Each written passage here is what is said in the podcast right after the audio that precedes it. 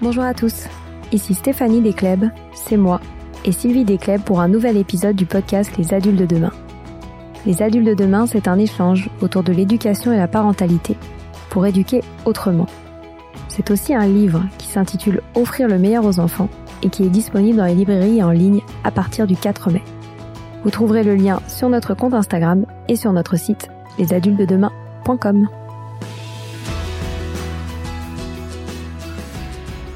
Donc évidemment, euh, il y a peu de jeunes qui vont vivre cette expérience d'être coupés de leur famille, puisque les pensions aujourd'hui, euh, moi je pense qu'elles ne correspondent pas du tout à ce dont les enfants, euh, les adolescents ont besoin, et je pense qu'elles représentent même pour beaucoup un, vrai danger. Donc souvent, on, va les garder à la maison, et je pense qu'il est important pour pouvoir les mettre dans cette vraie vie, et, pouvoir euh, répondre à ce besoin qu'ils ont, bah pour euh, de leur proposer euh, d'adhérer à des associations, parce qu'ils ont des associations humanitaires, des associations qui proposent de l'aide aux devoirs, qui proposent de l'aide auprès des personnes âgées, euh, oui, des associations où ils peuvent vraiment prendre une responsabilité et avoir une vie utile. Euh, faire du bénévolat, c'est pareil. Je pense que c'est quelque chose de, de, très important de, de, leur de les pousser dans le, béné, dans le bénévolat.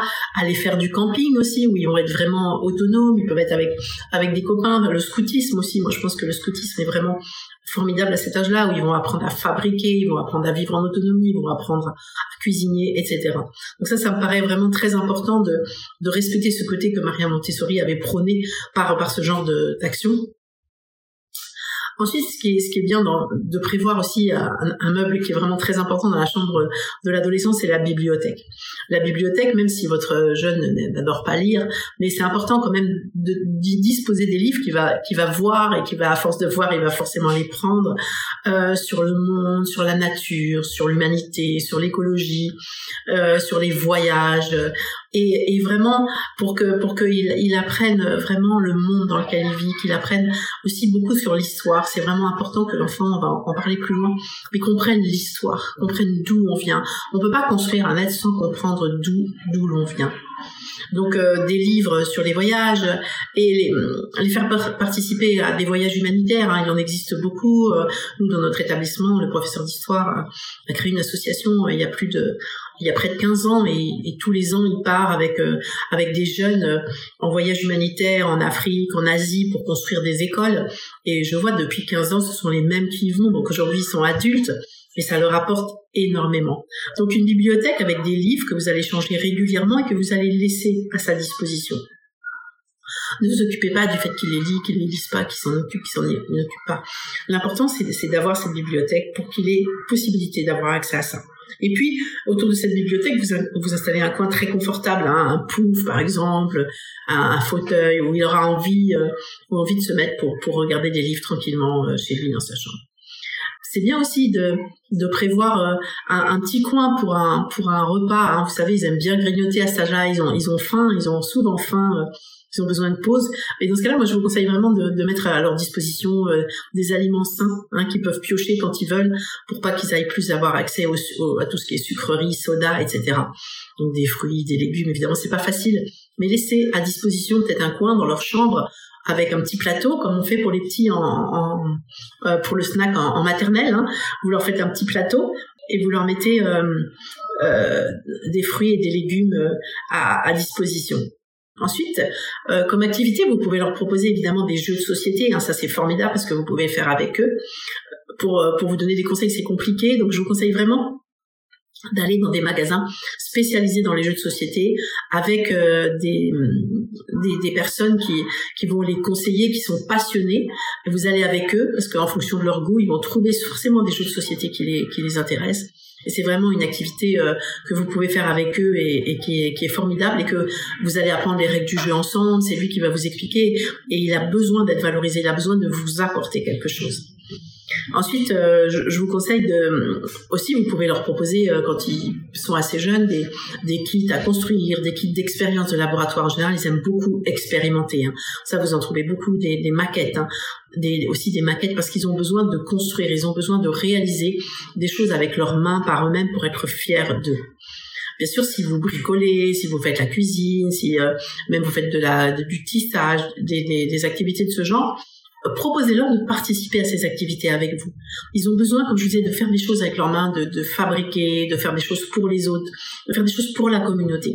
Pareil, si vous faites du jardinage, euh, si vous faites un potager, mais euh, peut-être qu'ils peuvent avoir leur propre carré de potager, et poussez-les vraiment à, à faire les choses par eux-mêmes et à se relier justement à la vraie vie, à des tâches utiles pour les autres, euh, dont ils seront fiers, et aussi à des à, à tout ce qui est relié à la nature. Aussi, le contact avec un animal de compagnie, c'est vraiment très important à cet âge, et euh, parce qu'il a besoin justement d'être responsable. Et euh, vous pouvez euh, lui confier justement la responsabilité de cet animal, mais allant vraiment jusqu'au bout, jusqu'aux visites chez le vétérinaire. C'est des contraintes, mais c'est important qu'ils aient des contraintes aussi. Alors aussi, il faut les aider aussi à avoir une, meilleure connaissance d'eux-mêmes et euh, pour développer aussi leur confiance en eux, puis aussi pour se rendre compte de, de ce qu'est la vie, de ce qu'ils veulent faire, de ce qu'ils aiment, de ce qu'ils aiment pas. Euh, régulièrement, ça peut être une fois par mois, ça peut être une fois par trimestre. Vous pouvez leur demander de, de remplir une petite fiche en vous mettant euh, cinq de leurs talents, hein, parce que souvent ils s'aiment pas, ils se critiquent, mais qu'ils puissent mettre en avant cinq de leurs talents aussi cinq choses qu'ils ont particulièrement aimé faire euh, dans, dans les jours qui ont passé et puis aussi euh, cinq envies qu'ils auraient pour les pour les semaines qui viennent, le mois qui vient. Et comme ça, ça va vous aider à mieux les comprendre, à mieux les connaître, parce que parfois on, on finit par par ne plus les connaître très bien. Et puis à orienter euh, des, des, choses, des voyages, des actions, des, des cadeaux, des, actions, des, actions qu'on va réaliser ensemble pour euh, pour répondre à, ces souhaits qu'ils ont. Alors dans, les relations que l'adulte euh, peut avoir avec euh, l'adolescent, euh, Maria Montessori parlait beaucoup de mentor, hein, plus que, que d'éducateur.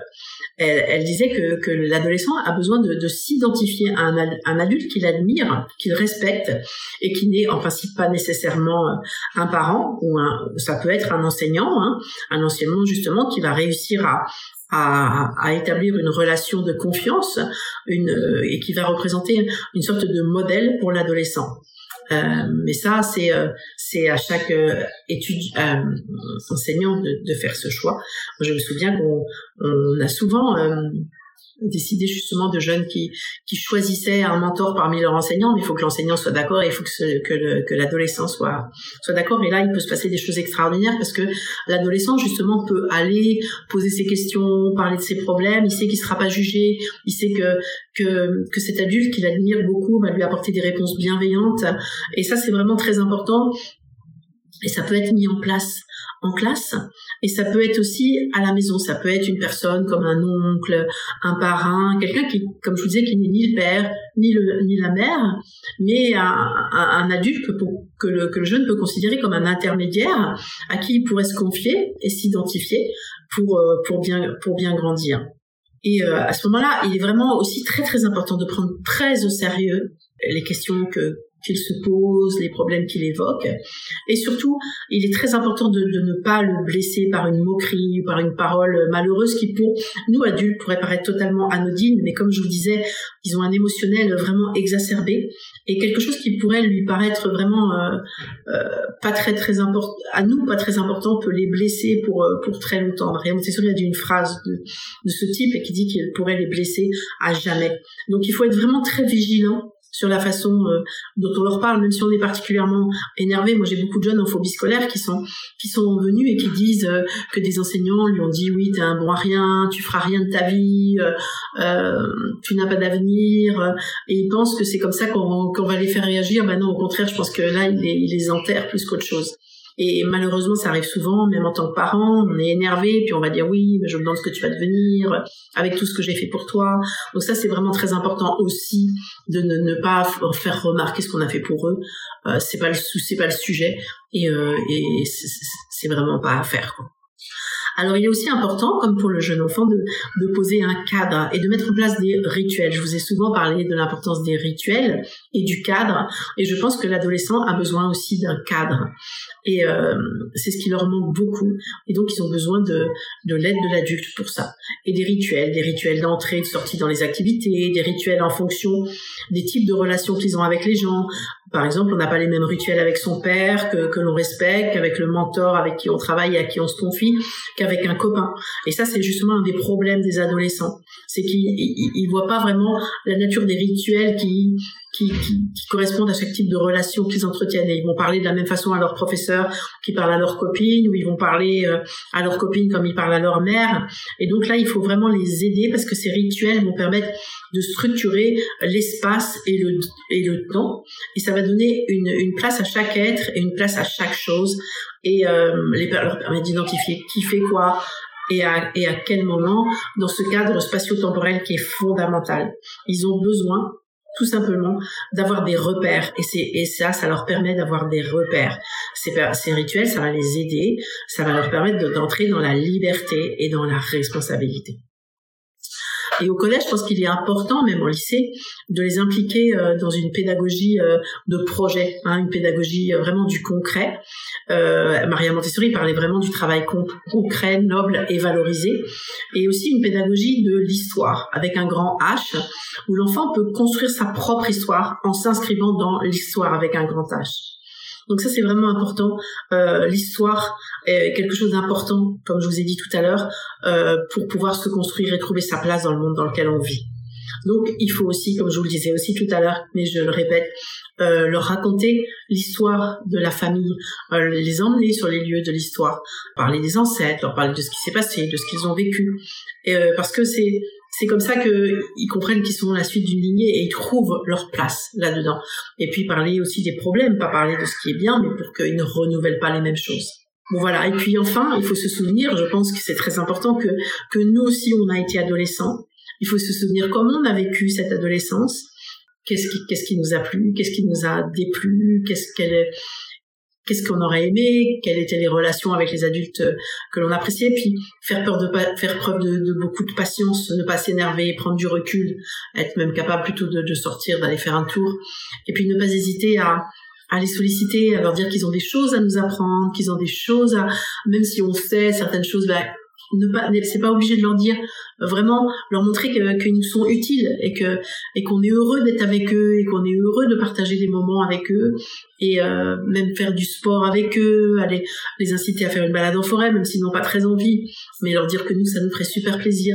Parce que franchement les adolescents c'est des gens c'est des c'est des jeunes qui sont vraiment gentils et euh, si on les, si on sait les prendre, je pense que vraiment on peut avoir euh, passé des moments mais fabuleux avec eux. Ils peuvent nous apprendre beaucoup, euh, nous initier vers leur passion. Il faut vraiment aller vers leur passion, pas leur dire oh ta musique elle est inaudible. Non, essayez d'écouter, essayez de, de, de les comprendre. Voilà, c'est fini pour aujourd'hui. On espère que cet épisode vous a plu. Avant de se quitter, on a quand même besoin de vous. Si après avoir écouté cet exposé, vous ressortez avec plein d'idées pour apporter le meilleur aux enfants, n'oubliez pas de nous laisser 5 étoiles et un petit commentaire sur Apple Podcast, sur iTunes ou toute autre plateforme d'écoute de podcast. Cela nous aidera à mieux ressortir et surtout à nous motiver pour continuer cette aventure ensemble. Si vous avez des suggestions, des idées de thèmes, des questions à poser, n'hésitez pas à nous contacter sur les réseaux sociaux, Instagram ou LinkedIn, en tapant les adultes de demain nous serions ravis d'échanger avec vous. Si vous souhaitez en savoir davantage sur Sylvie, je vous invite vraiment à aller voir son blog sylvidescleb.com ou à la suivre sur Instagram en allant sur son profil sylvidesc, D-E-S-C, Montessori. Enfin, si vous souhaitez en savoir plus sur le calendrier des prochaines formations Montessori, rendez-vous sur www.apprendre-montessori.fr. On a hâte de vous retrouver vite et à très bientôt sur les adultes de demain.